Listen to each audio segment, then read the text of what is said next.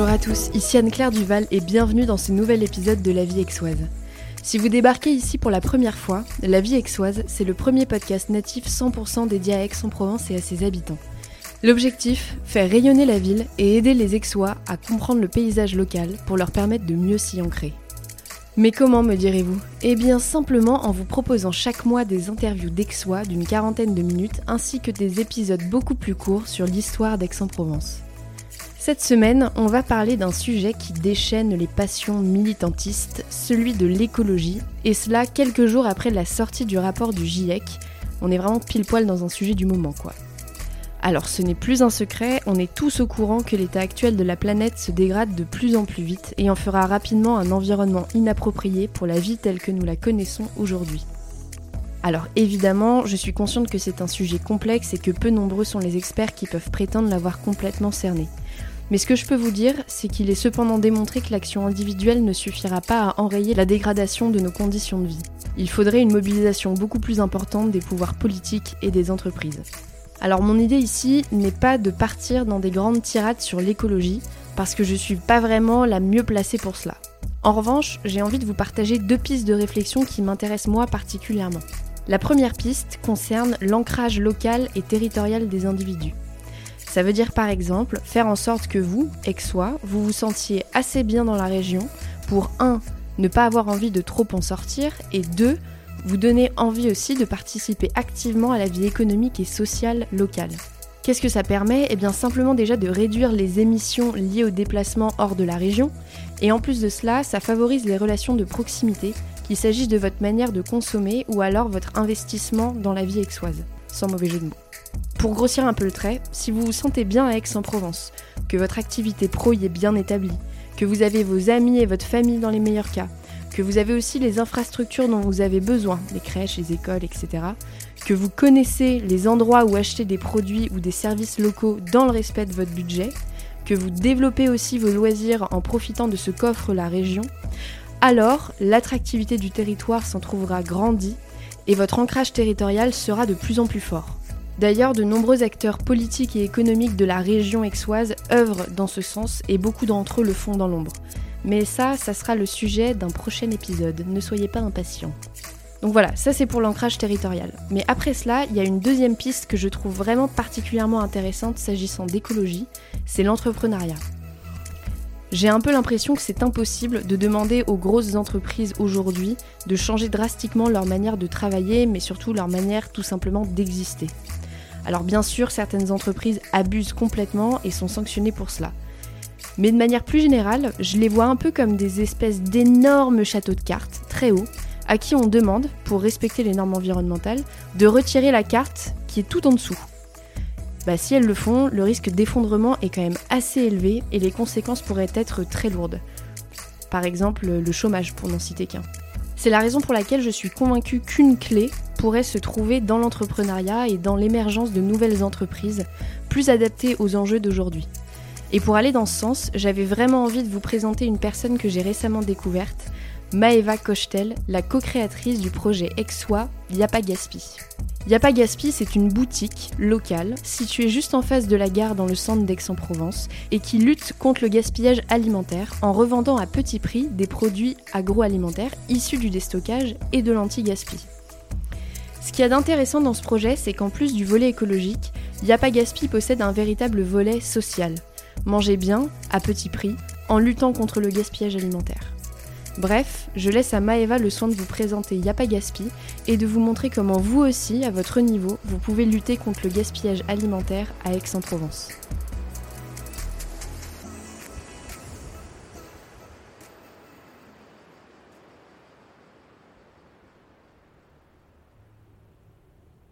Bonjour Maëva. Bonjour Anne-Claire. Je suis ravie de t'accueillir sur le podcast. En plus, on est chez toi, c'est juste génial. Tu m'as fait visiter juste avant ton appartement. C'est l'appartement qui a la meilleure vue sur tous les bâtiments stratégiques d'Aix-en-Provence. C'est incroyable.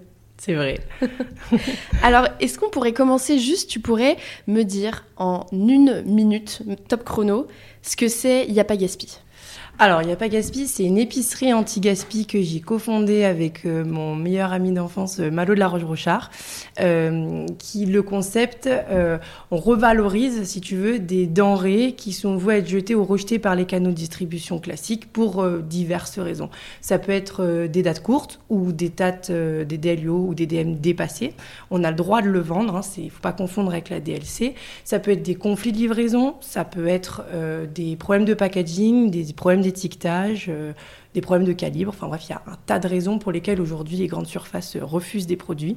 Et donc nous, avec Malo, on s'engage à traquer justement ces pauvres petits produits pour pas les jeter et les revendre euh, à moindre coût et permettre à tout le monde de lutter contre le gaspillage. Et voilà. est-ce que tu pourrais juste préciser où est-ce que vous êtes situé? Parce que vous êtes en plein centre d'Aix, c'est hyper facile d'accès. C'est vrai, euh, bah tu vois la gare SNCF euh, du centre-ville d'Aix-en-Provence, on est juste en face, à côté de la grande institution 1000 et une pile et le relais La Poste. Et il y a un parking juste en face Et il y a un parking juste en face et un arrêt de bus et la gare SNCF du coup.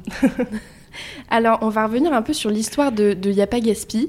Moi, il y a quelque chose qui m'a marqué quand je suis venue te rencontrer avec Malo pour la première fois euh, à la boutique. On dit boutique ou on dit Oh, tu dis ce que tu Ok, à la boutique. C'est que tu m'as raconté que euh, tu as plutôt que d'aller... Tu viens de finir tes études, mhm. entre grands guillemets, et, euh, et plutôt que d'aller travailler directement en entreprise, tu t'es dit bah, que tu allais lancer justement ce projet avec Malo.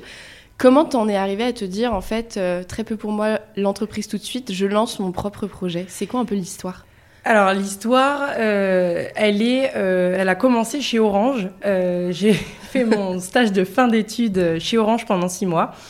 Et donc très motivée, c'était vraiment la première grosse entreprise pour laquelle j'allais travailler. J'étais au siège social, j'étais vraiment avec des gens assez haut placés, directeurs de tout et n'importe quoi, avec vraiment euh, comment dire, vraiment des missions qui étaient en rapport direct avec euh, ma spécialisation. Donc, euh, il y avait du challenge.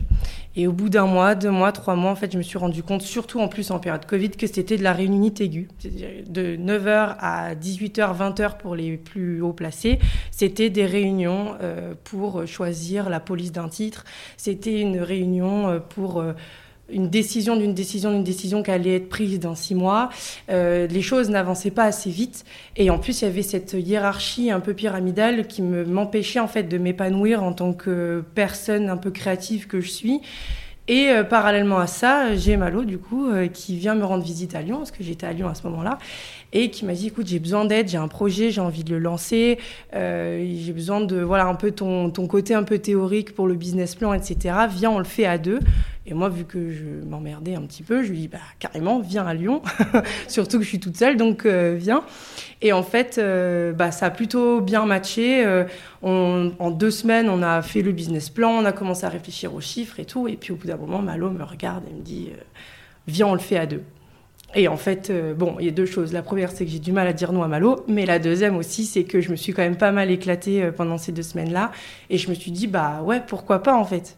Donc voilà. Et ça a, contrasté, ça contrasté complètement avec ce que tu étais en train de vivre chez Orange Ah oui, complètement. Et puis c'est surtout que quand on fait des études, qu'on soit en école de commerce ou en IAE comme je l'étais à Lyon, euh, on a un peu des aspirations professionnelles euh, à toute berzingue. Hein. On, veut faire euh, une grosse entreprise, on veut avoir le meilleur des salaires des copains.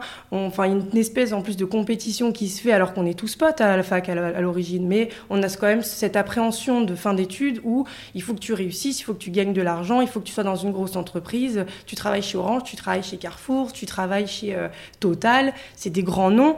Et en fait, ça m'a fait, ça m'a fait peur de me motiver autant de travailler dans une grosse entreprise, alors que c'était vraiment ce que j'avais envie de faire depuis toujours, pour que finalement, bah, euh, je me sente pas euh, comblé. Oui. En fait, tu avais coché un petit peu toutes les cases de ce qui était euh, la parfaite sortie euh, d'études et la parfaite arrivée sur le marché du travail. Puis en fait, tu as réalisé que les cases, elles étaient un petit peu réduites. C'est ça, c'est exactement ça. Surtout que j'avais l'opportunité de continuer chez Orange et que finalement, j'ai dit non pour euh, l'entrepreneuriat. D'accord. Et, donc comme ça, tu as rejoint Malo, mhm. tu as décidé de monter sur le projet Yapa Gaspi. Est-ce que l'idée de la boutique, c'était de l'implémenter depuis le départ à Aix? Et ma question, c'est plutôt d'ailleurs, pourquoi à Aix et d'ailleurs pas à Marseille qui brasse beaucoup plus de personnes? Alors, euh, on a pensé à plein de villes. On a voulu faire Lyon. Euh, Malo avait visité le Pays Basque, il en était tombé amoureux. Il m'a dit pourquoi pas le Pays Basque? moi, j'avais envie de revenir un peu aux sources à Aix-en-Provence parce que c'est là où on a fait quand même une grosse partie de nos études. Et Marseille, bien sûr, a été euh, l'une des options. On a visité, je sais plus, au moins cinq ou six locaux sur Marseille. On a euh, donner nos cartes de visite à toutes les agences immobilières euh, du 6e et 5e arrondissement. On voulait exact, enfin vraiment, on voulait s'implanter à Marseille. Ça a été une, ça a été une des possibilités, mais en fait, on s'est heurté euh, au fait qu'il n'y avait pas de local en fait. Les locaux étaient soit très chers, soit indisponibles, soit avec des travaux pharaoniques. Et on s'est dit bon bah, on a failli le laisser tomber en fait. Et c'est en passant devant la gare on a levé la tête et on a vu le local dans lequel on est aujourd'hui. On s'est dit, bah, fait, c'est celui-là, ça, ça, pourrait fonctionner. On l'a visité, on s'est regardé, on s'est dit, ok, c'est celui-là. Mais euh, la semaine d'avant, on était à Marseille, quoi, tu vois. Et donc, c'est un concours de circonstances qui a fait finalement qu'il n'y a pas Gaspi est arrivé à Aix et mm. vous avec, du coup. C'est ça. Et puis, ça aurait été un petit peu compliqué aussi parce qu'il aurait fallu, euh, du coup, emménager sur Marseille. Malo habite Rogne et euh, moi, j'habite Aix-en-Provence. Donc, il aurait fallu tout redéménager jusqu'à jusqu'à Marseille ou du moins Malo. Donc, là, quand on avait visité ce, ce local-là, on s'est dit, bon, bah, en fait, finalement, c'est bah, les choses n'arrivent pas euh, par hasard. Quoi. Les planètes s'alignent. C'est ça. Comme toujours. et hum, j'avais une question, on en discutait d'ailleurs juste avant euh, qu'on commence à enregistrer. C'est euh, globalement le sujet aussi de cet épisode, c'est un petit peu l'écologie. Enfin, c'est même complètement l'écologie. Et moi, j'ai personnellement beaucoup de mal avec le, le, discours très anxiogène que certains particuliers, certaines associations peuvent tenir vis-à-vis -vis de l'écologie. Il euh, y a des, études qui aujourd'hui prouvent en fait que même si euh, on arrête de manger de la viande, même si on arrête de rouler en voiture quand c'est possible, etc., ce sera pas suffisant en fait à enrayer la catastrophe climatique qui est censée nous tomber euh, sur la tête progressivement. Du coup, la question qui me vient, c'est pourquoi se bouger les fesses finalement? Alors, c'est rigolo parce que tu me fais penser à Marc, à Marc, au, philosophe euh, Rabi que j'ai écouté sur Europe 1 il y, a, quelques mois de ça et qui racontait la, légende amérindienne du colibri. Je sais pas si tu la connais, elle est reprise par tous les écolos, mais que je trouve une, c'est quand même une très jolie histoire où en fait il y a un feu de forêt monstrueux et tu as tous les animaux qui sont atterrés, qui sont démoralisés, qui sont découragés qui ne font rien ou qui fuit. Et en fait, un petit colibri euh, qui arrive avec son bec et qui récupère de l'eau et qui va progressivement essayer d'éteindre le feu à lui tout seul. Euh, voilà, pendant des heures et des heures. Et puis, un tatou qui va le voir et puis qui lui dit Mais attends, euh, qu'est-ce que tu fais là? Tu es tout seul, tu vas jamais y arriver. À quoi bon? De toute façon, le feu a déjà enrayé les trois quarts de, notre habitation. Donc, barre-toi avec tes enfants, quoi. Et il le regarde dans les yeux et il dit bah non, parce que moi je fais ma part. Je peux pas euh, juste abandonner, ma maison et euh, avec mes enfants et ne pas regarder en arrière. C'est pas possible. Il faut que je fasse quelque chose. Il y a toujours quelque chose à faire et donc à mon niveau, je fais quelque chose et si on s'y met tous, on peut peut-être arriver à éteindre le feu. Et moi j'ai un peu ce, ce, cette philosophie-là, où quand j'ai refusé le poste chez Orange, j'avais vraiment envie de me lever le matin avec l'envie de faire ce que j'avais envie de faire. Je ne sais pas si tu vois ce que je veux avec dire. Avec l'envie de faire ta part. Voilà, j'avais envie de faire ma part, mais surtout avoir une motivation le matin, me lever, me dire, euh, ok, euh, tu vas te lever, mais pour, pour quelque chose de bien, pour quelque chose de bon pour les autres. Et donc, euh, pour répondre à ta question, je pense qu'on peut tous individuellement faire sa part. Alors, à moindre niveau. Chacun ne peut pas faire beaucoup et d'autres peuvent faire peu. Mais c'est vraiment juste l'intention qui compte et le fait d'apporter un peu sa pierre à l'édifice, ou du moins, euh, voilà. Très clair. Euh, on, a, on va parler du coup maintenant un peu plus de Yapa Gaspi, du, mhm. du magasin, parce que l'idée c'est aussi que les personnes qui nous écoutent puissent se projeter, visualiser et mieux comprendre en fait comment ça fonctionne. Est-ce que tu pourrais nous parler des, des produits qu'on pourrait trouver en entrant chez Yapa Gaspi? Qu'est-ce qu'on peut voir? Qu'est-ce qu'on peut acheter? Alors, quand tu rentres, tout de suite à droite, il y a des œufs. Non, je euh, non, tu as beaucoup de produits secs. Nous, on s'est vraiment focalisé dans un premier temps sur le sec, donc épicerie salée avec euh, les pâtes, le, les pâtes, le riz, euh, les sauces, du thon, des conserves, voilà, tout ce genre de choses. Tu vas aussi avoir l'épicerie salée avec tout ce qui est gâteau, bonbons, farine, sucre, voilà. tout ce qui est aussi petit déjeuner, la graine. Euh, et on a aussi des boissons, euh, du vin, de la bière, des jus de fruits et tout le rayon un peu ce qu'on appelle DPH, des produits d'entretien et d'hygiène. On essaie au maximum de faire en sorte que quand tu viens chez nous, tu peux pas tout trouver, mais tu peux au moins trouver les trois quarts d'un panier de base chez nous. D'accord. Et ce que tu disais qui est hyper intéressant, mais ça, je pense que ça amorce un peu la question suivante, c'est que ça change toujours un petit peu. Mm. Et du coup, ça m'amène à te demander, euh, justement parce que ça change euh, régulièrement, comment est-ce que vous vous procurez ces produits? Alors, c'est une traque euh, quasi quotidienne. d'appeler des fournisseurs, des marques, des producteurs, en parler à des clients, de dire voilà, nous en fait, on veut apporter une solution de revalorisation à tel ou un tel, donc un producteur, un supermarché ou peu importe, en disant voilà, aujourd'hui, tout le monde gaspille. Vraiment, aujourd'hui, tout le monde gaspille. Moi, la première, euh, le voisin d'à côté, même mille et une pile peut gaspiller. C'est ancré dans notre manière de consommer et de vivre, si tu veux. Mais entre le fait de l'assumer derrière, c'est encore autre chose. Donc, comment on se procure ces produits? C'est à force de contact et de confiance avec les, avec les gens. Et quand on arrive à tirer deux, trois ficelles, on, a, on arrive toujours à se rendre compte que, OK, bah là, ça, tu le jettes, mais moi, ça m'intéresse. Ou alors, moi, ça m'intéresse pas, mais je connais quelqu'un à qui ça pourrait intéresser pour transformer, et du coup, après, que ça pourrait revenir chez nous, ou alors chez un autre. Voilà comment on se procure aujourd'hui nos, nos produits. D'accord, donc c'est vraiment, en fait, vous tissez un réseau mm. autour aussi de Yapa Gaspi? C'est ça, et il, va, enfin, il tend à être de plus en plus local. Nous, on veut vraiment euh, c'est un peu la distinction que je te faisais tout à l'heure sur l'anti-gaspi et le déstockage. Nous, on veut tendre au maximum à faire de l'anti-gaspi et local.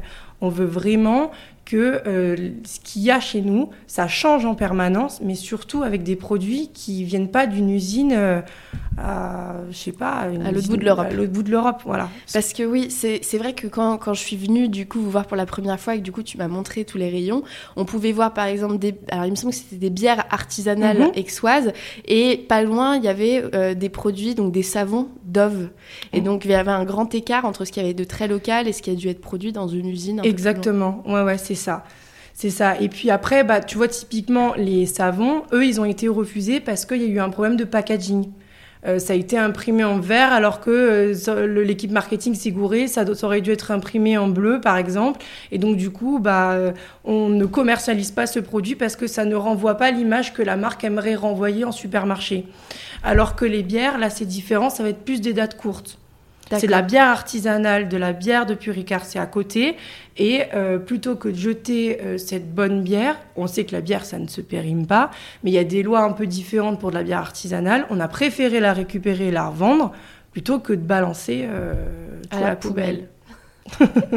et, justement, tu parlais des bières de Puricard. Est-ce que tu aurais des exemples de, de, marques locales que justement on peut trouver chez Yapagaspi et Kookaburra, les jus euh, de fruits, euh, tu sais, les grandes bouteilles euh, très jolies, avec qui on a réussi à avoir un partenariat là tout récemment.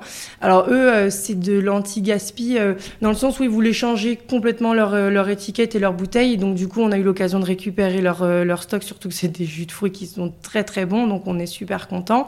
On va aussi avoir nos œufs. Euh, des œufs du 13 qui sont élevés en plein air et qui, eux, pour le coup, euh, sont victimes de leur calibre, c'est-à-dire que c'est des calibres S, ils sont tout petits, ils, sont, ils ont 2 ou 3 grammes de moins que l'œuf parfait euh, pour le supermarché. Et donc ces œufs-là, normalement, sont revalorisés en denrées alimentaires pour les animaux, ou pour le bétail, sauf que il y a déjà des industries, si tu veux, pour créer cette nourriture-là. Donc ça reste du gaspillage puisque ces œufs étaient normalement voués à l'être humain. Donc plutôt que de le revaloriser euh, en gaspillage, euh, on le récupère. D'accord. Tu parlais, et du coup, je couperai au montage ça si tu veux pas en parler, tu disais que certaines des entreprises locales avec lesquelles euh, vous travaillez n'avaient pas forcément envie que euh, vous disiez que leurs produits venaient, venaient d'eux. C'est-à-dire mhm. que pas de communication autour du fait qu'il y a cet aspect anti-gaspi. Est-ce que tu pourrais m'expliquer pourquoi ces entreprises veulent pas que ça se sache?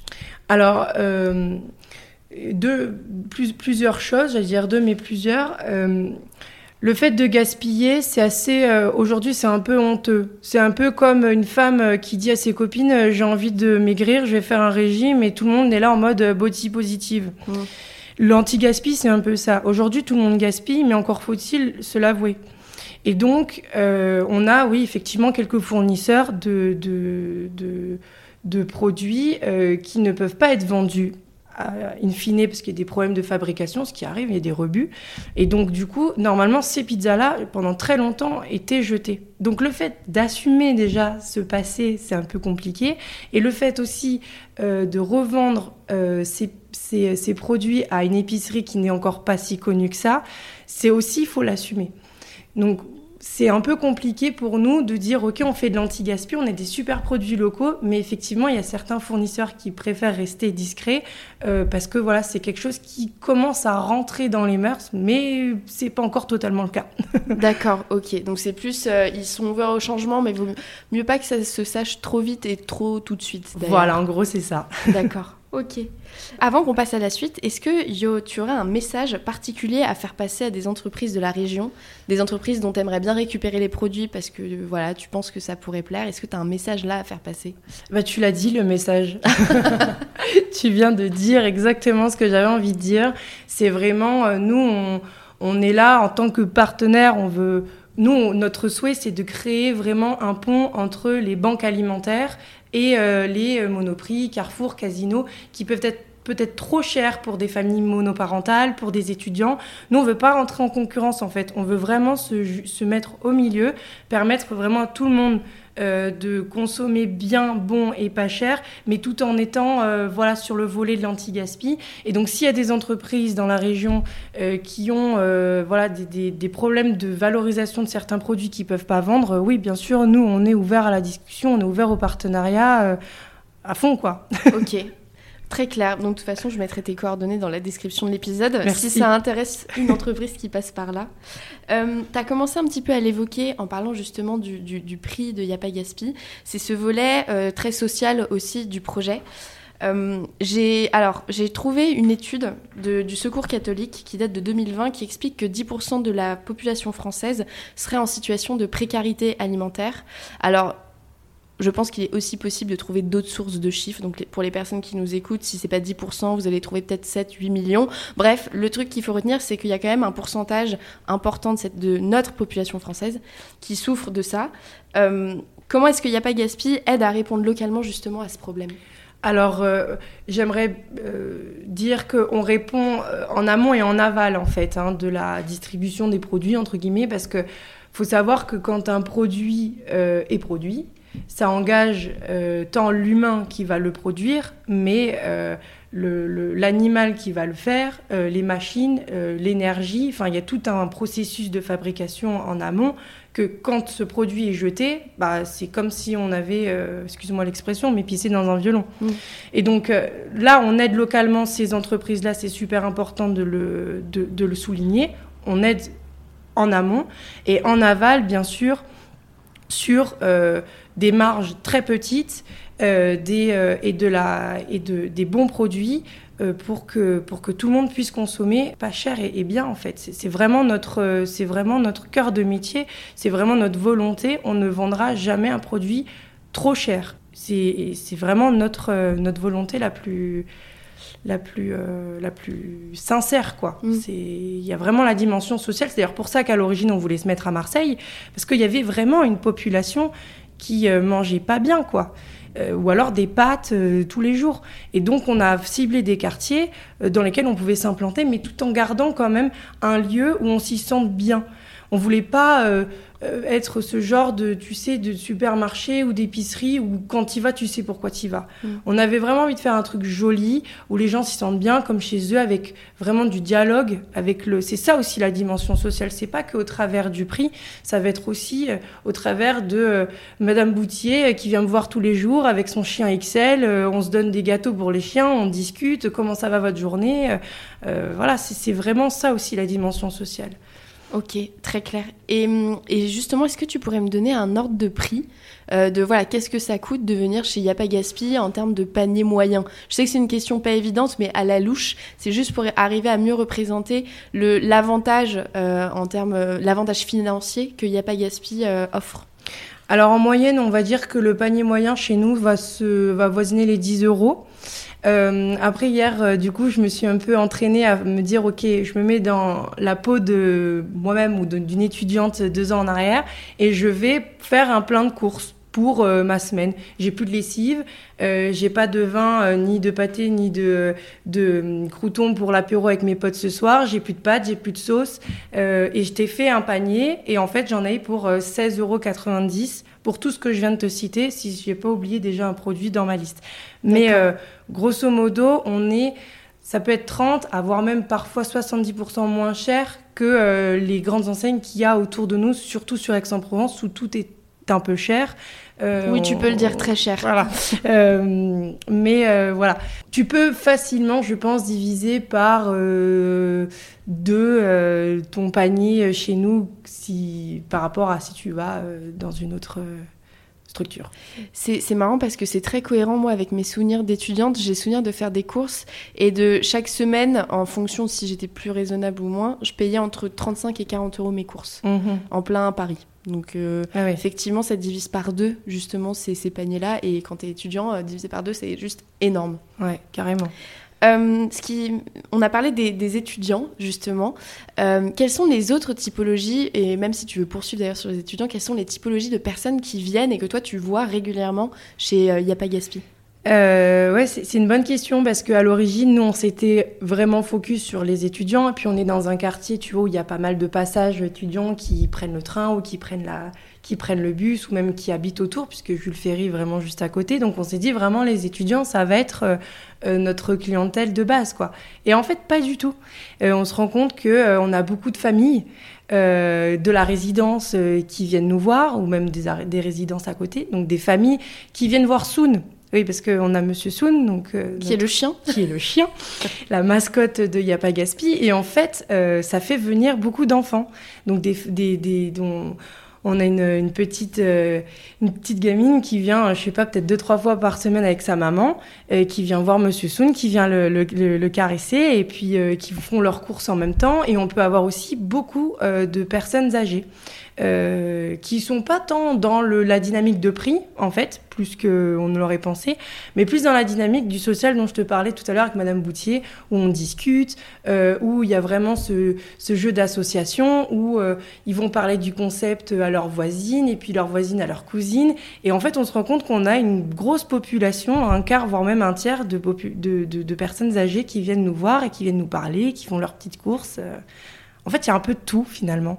Et c'est ça qui est beau, c'est qu'on n'est pas juste sur des étudiants, on est vraiment sur un, collectif euh, assez hétérogène. C'est marrant ce que tu dis, et euh, parce que justement j'aime bien cette idée de... Tu, vous aviez une idée assez préconçue au départ avec Malo, puis en fait finalement vous arrivez sur un constat qui aujourd'hui n'est pas du tout ça, et quand je te vois en parler, je vois que ça te passionne et que ça te fait kiffer. Donc, ouais, euh, ouais jouer à la marchande c'est assez rigolo, parce que voilà, c'est vrai que ça fait deux ans qu'on parle à travers un écran, euh, de, derrière un téléphone, euh, le contact humain, euh, c'est comme quand on se dit bonjour, je sais plus quoi faire, est-ce qu'on s'embrasse, est-ce qu'on s'embrasse pas? Et c'est vrai que la boutique, ça permet de resserrer un peu des liens qu'on avait un peu perdus, je trouve, ces deux dernières années. Et du coup, ouais, moi, ça me fait kiffer.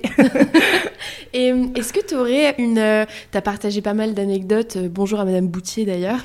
est-ce que tu aurais des, des, anecdotes qui t'ont, de, de, va dire, de rencontres avec justement ces clients qui t'ont particulièrement euh, marqué depuis, euh, depuis les dernières semaines Ouais, il y en a deux. Euh, une, c'est Malo qui l'a vécu et qui me l'a raconté et ça m'a beaucoup ému. Donc, j'imagine même pas lui quand il est, quand il a été face à ce, cet étudiant qui a à peu près notre âge hein, et qui vient nous voir et qui nous dit merci d'exister.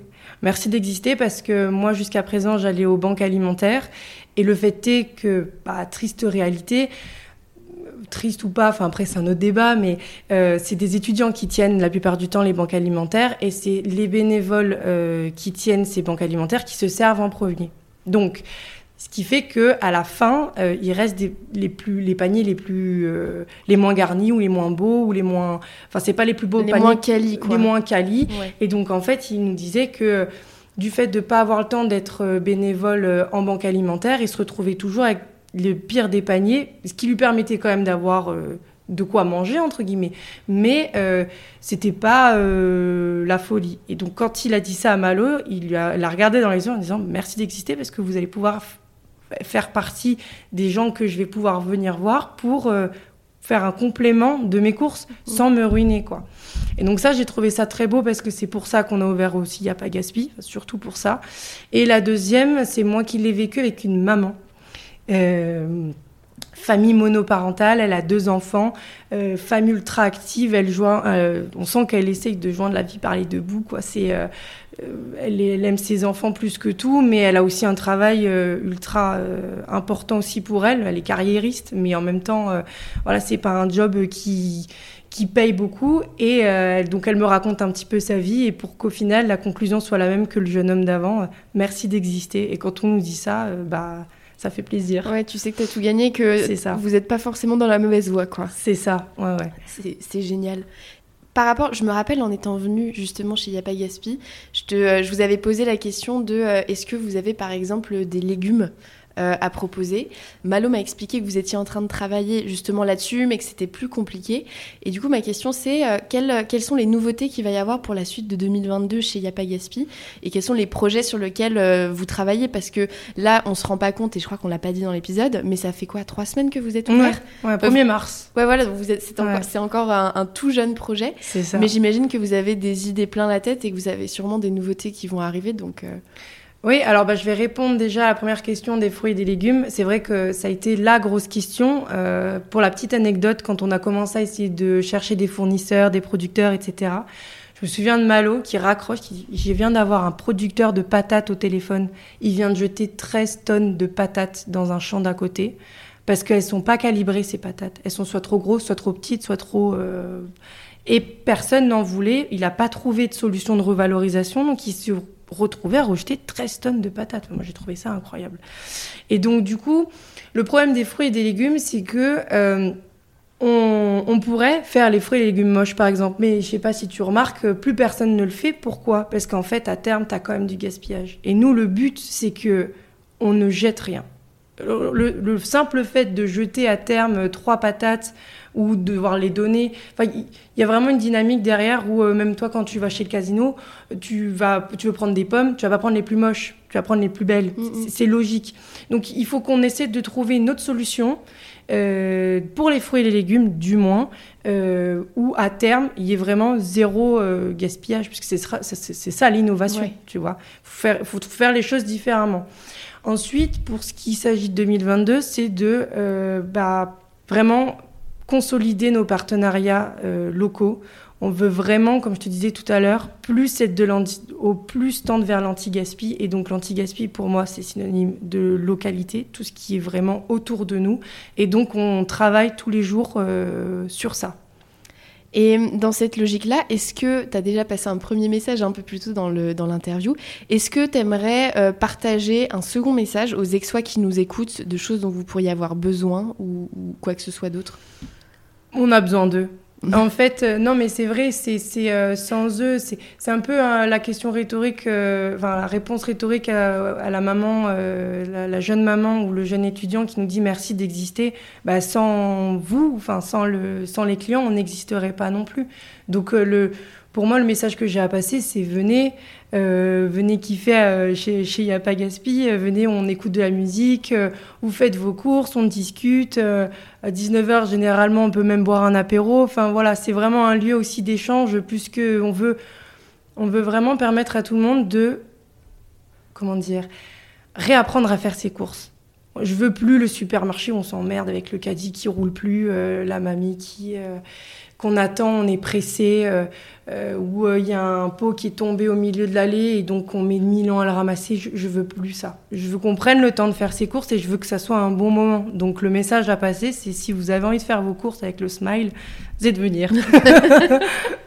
et, et, justement, pour les, les, personnes qui nous écoutent et qui seraient intéressées, euh, il y a évidemment pour te contacter, le meilleur moyen c'est de venir chez Yapa Gaspi, mais est-ce que tu aurais un autre moyen à leur communiquer s'ils veulent te contacter? euh, Oui, alors le plus, le plus simple c'est quand même le Instagram ou Facebook, mais plus le Instagram parce que c'est sur ça que je travaille le plus, euh, notamment sur le fait que comme on l'a dit tout à l'heure, les produits changent énormément. Donc on peut, euh, tu peux euh, tomber amoureuse de la confiture d'abricot qu'on a aujourd'hui, mais peut-être la semaine prochaine on n'en aura plus. Et donc le meilleur moyen de déjà nous contacter, c'est Instagram, mais surtout de savoir ce qu'il y a C'est Instagram aussi, parce que premier informé, premier servi. C'est un peu la loi Il n'y a pas gaspille. Écoute, Maëva, merci beaucoup pour euh, ton temps. Je suis trop contente de cet échange. T'es tout, es hyper pétillante, t'as l'air vraiment passionnée par ce que tu fais. Ça fait vraiment chaud au cœur. Donc merci beaucoup pour ce moment. Bah, merci à toi surtout aussi pour ton temps et j'ai passé vraiment un bon moment aussi. et bah, je te dis à très bientôt chez Y'a pas Gaspi du coup. À très bientôt, t'es la bienvenue. Salut Et c'est la fin de cet épisode. Merci beaucoup d'être resté avec nous jusqu'au bout. Et j'en profite aussi pour vous dire, si vous ne le savez pas, que je suis présente avec le podcast sur Instagram. Le compte s'appelle la.vie.exoise. J'y partage les sorties des nouveaux épisodes, des photos sur Aix-en-Provence, des bons plans quand parfois j'en trouve, des belles photos aussi de la région, parce qu'on a quand même une région qui est magnifique et qui mérite d'être mise en valeur, qui plus est sur les réseaux sociaux. Donc voilà, si ça vous dit un petit peu d'avoir un, morceau d'Aix-en-Provence dans, les gens que vous suivez sur Instagram, je vous invite vraiment à venir me rejoindre. Et sinon, je vous dis à la semaine prochaine pour un nouvel épisode.